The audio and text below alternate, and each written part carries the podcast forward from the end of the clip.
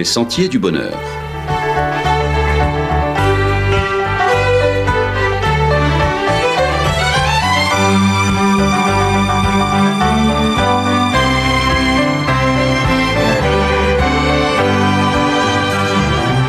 Une émission qui vous apporte un message d'espérance, de paix, de joie et de confiance.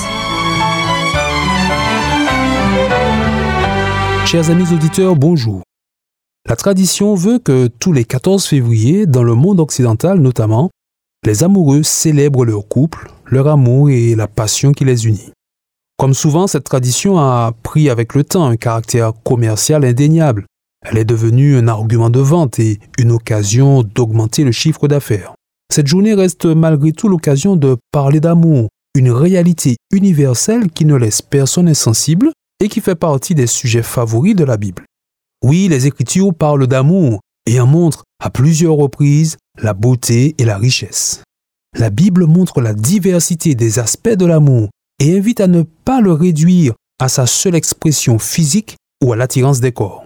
Cet amour-là est romantique, érotique, mais peut-être aussi très capricieux parce qu'il est avant tout désir. On parle de tomber amoureux, comme on succombe à une force irrésistible qui emporte tout sur son passage et parfois même la raison.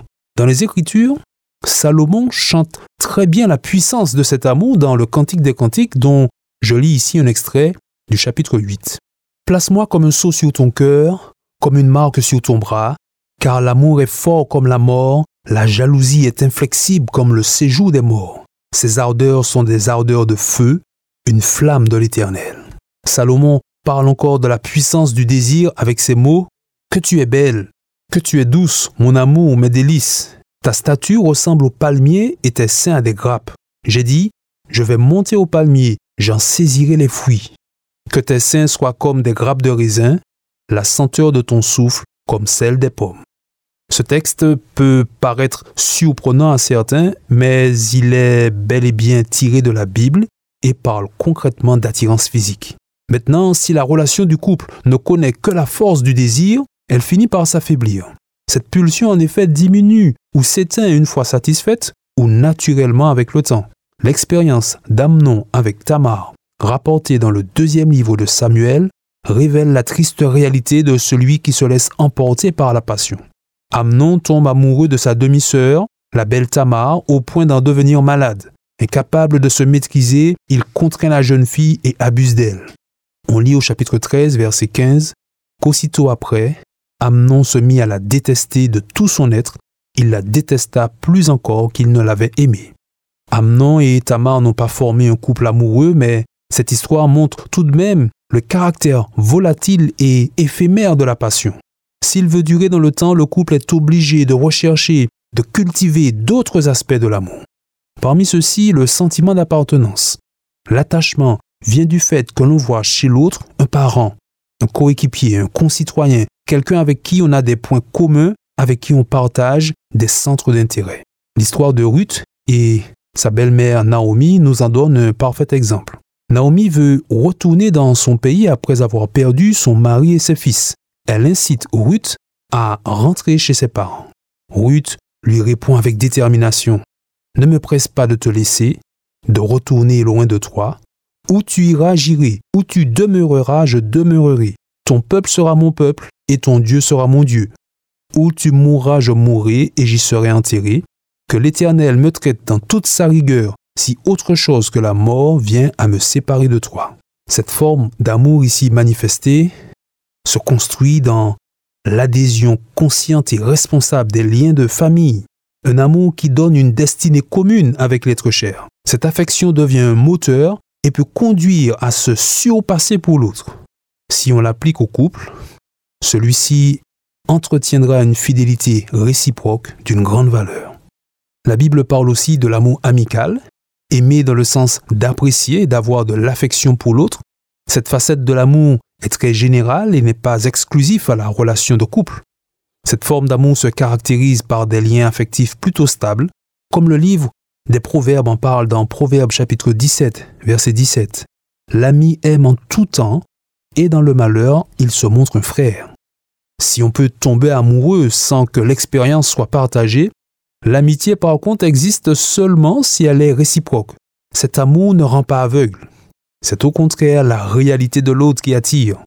Se mélange alors à la fois l'admiration et l'acceptation de l'autre, et ce, indépendamment des circonstances. Dans le Nouveau Testament, Jésus parle de cet amour quand il dit à ses disciples, Il n'y a pas de plus grand amour que de donner sa vie pour ses amis.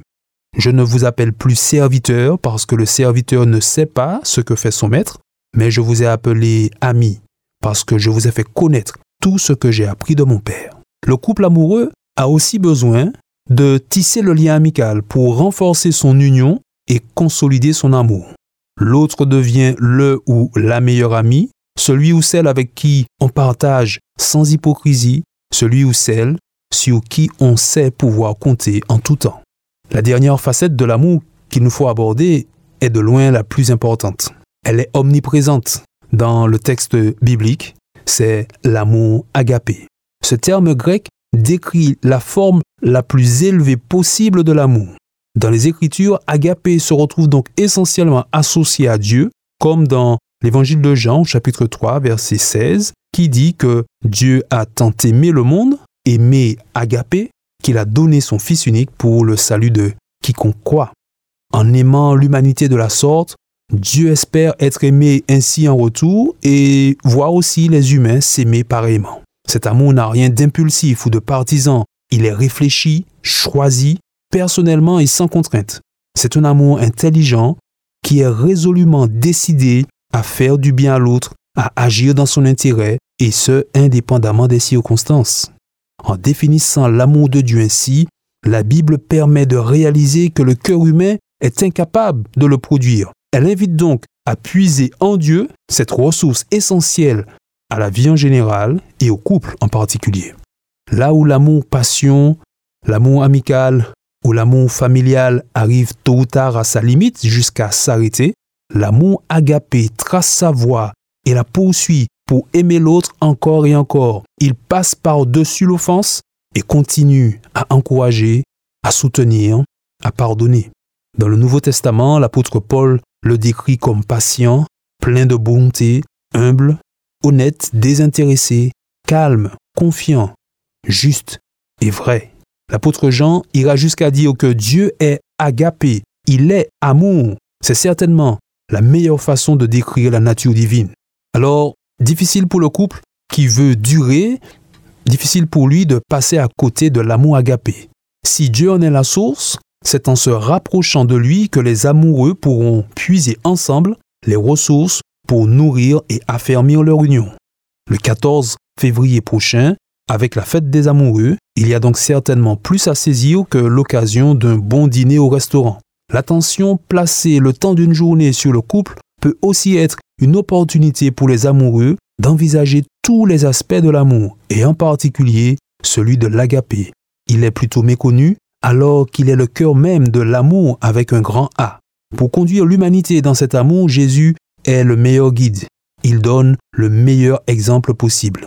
Il a dit à ses disciples, Comme je vous ai aimé, aimez-vous les uns les autres. Quand on parle d'amour agapé, Jésus est la référence ultime. C'est à son contact que les amoureux apprendront à cultiver l'amour pour rester amoureux et en savourer ensemble tous les bons fruits. À bientôt, chers amis auditeurs.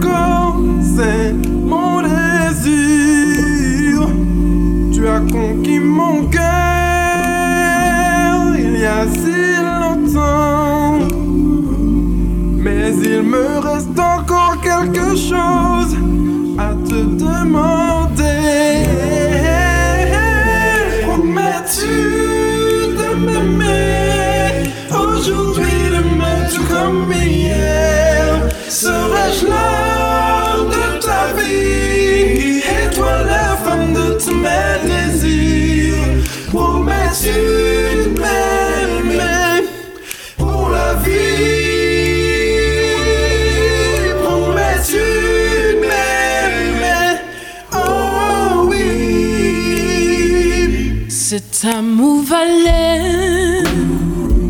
la peine d'attendre qu'un amour n'égale à mes yeux n'est égal au tien. Nous formons plus qu'un au fil du temps. Je dédierai le reste de mes jours, oui, à t'aimer. Promets-tu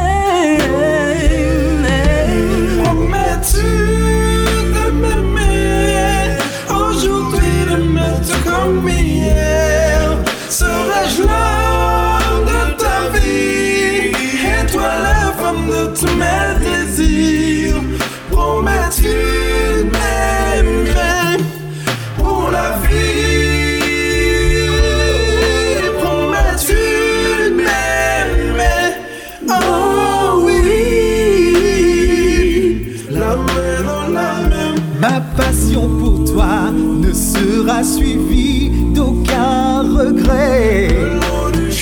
Personne ne saurait troubler notre amour. Désormais,